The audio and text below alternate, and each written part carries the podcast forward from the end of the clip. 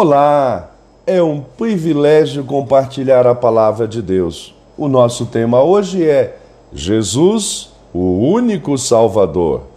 Em Romanos 10, 12, lemos: Porque não há distinção entre judeu e grego, uma vez que o mesmo é Salvador de todos, rico para com todos os que o invocam, porque todo aquele que invocar o nome do Senhor será salvo.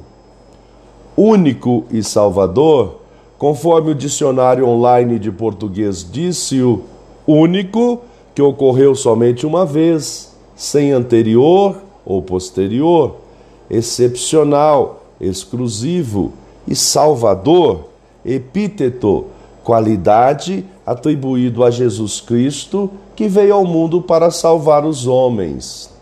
O apóstolo Paulo também escreveu em Romanos 3, 23, 24: Pois todos pecaram e carecem da glória de Deus, sendo justificados gratuitamente por sua graça, mediante a redenção que há em Cristo Jesus.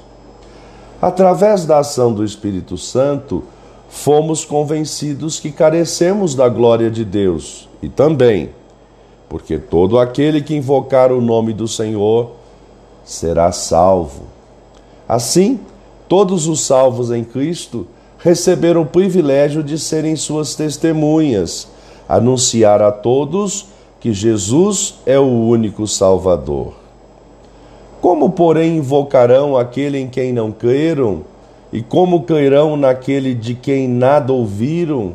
E como ouvirão se não há quem pregue? E como pregarão se não forem enviados?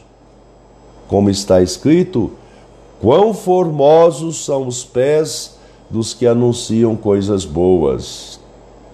A sublime missão dos salvos é anunciar que o Salvador é Cristo, ensinando os novos na fé a guardar os seus ensinamentos, fortalecendo-os na caminhada cristã formando discípulos para que façam o mesmo. Proclamem em alta voz que Jesus é o único Salvador. Pensamento para o dia.